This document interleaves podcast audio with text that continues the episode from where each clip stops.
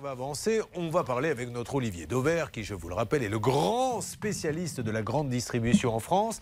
Euh, il va nous parler tout de suite de ces produits d'hygiène, le shampoing, le gel douche, le savon.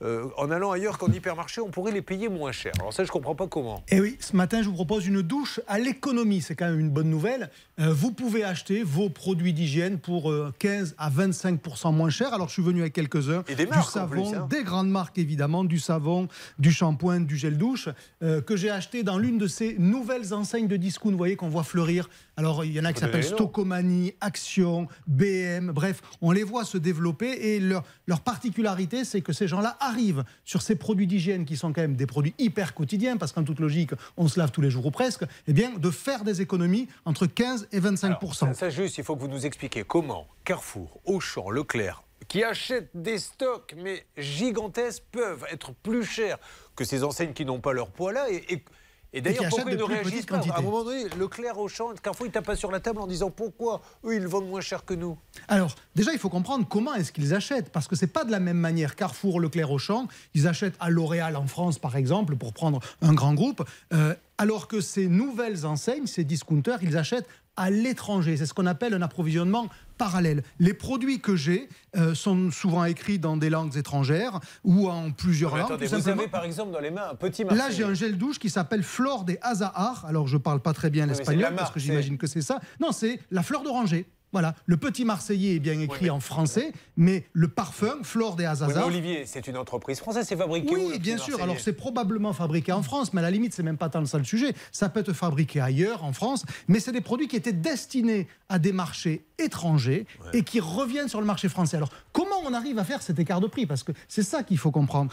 Dans certains pays, ces grandes marques, elles sont vendues moins chères tout simplement parce qu'elles n'ont pas le même positionnement. Vous voyez par exemple du savon Dove, c'est vendu moins cher en Espagne qu'en France. C'est une grande marque en France, ça l'est un peu moins en Espagne. Donc le tarif vendu aux Espagnols est plus bas. Donc certains grossistes se sont fait une spécialité d'aller chercher des camions entiers de savon Dove en Espagne par exemple, ou du gel douche en Belgique. Et ou Pays-Bas et il revient en France. Et comme il n'y a pas le volume nécessaire pour approvisionner tous les Leclerc, tous les Auchan, tous les Carrefour, eh bien ça va dans ces petites enseignes-là. Entendons-nous bien qu'on ne dit pas de bêtises. C'est fabriqué, admettons, en France.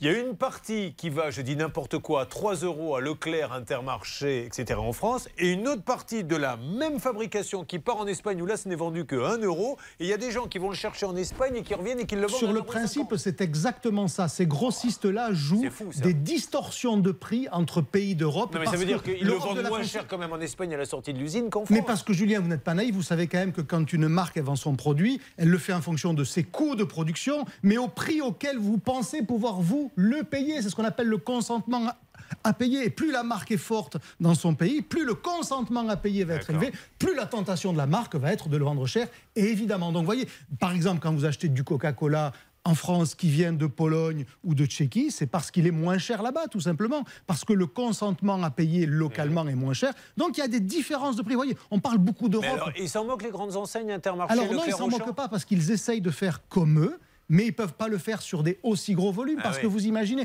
là, j'ai acheté ça chez BM, qui est une enseigne qui compte, pour être précis, 110 magasins en France aujourd'hui. Carrefour, il y a plus de 1000 magasins. Vous imaginez que c'est juste pas comparable. Donc en fait, les volumes nécessaires ne sont pas là. Et donc Carrefour, Leclerc, Auchan, ils achètent aux grandes marques en France. Mais attention, ne soyez pas naïfs là aussi. Les grandes marques, ça les arrange par moment de déstocker. Vous savez que tous les lundis, nous sommes lundi, L'Oréal propose à tous ceux qui le veulent en Europe des produits de déstockage. Ça veut dire qu'il organise lui-même le déstockage parce qu'ils produisent toujours un tout petit peu plus. Donc du coup, ils vont déstocker par quelqu'un qui va l'acheter en Pologne et, ça peut peut-être revenir. Et ça peut peut-être revenir. Eh c'est ben ce que je voulais vous dire.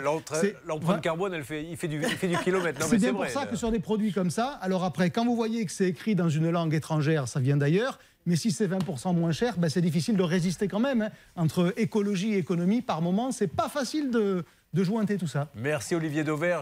vous êtes vraiment le, meilleur, mais cessez de dire ne soyez pas naïf en me regardant parce que les gens vont finir par croire que je le suis vraiment. Il va falloir se calmer là-dessus. Bon, d'accord. Pour rester...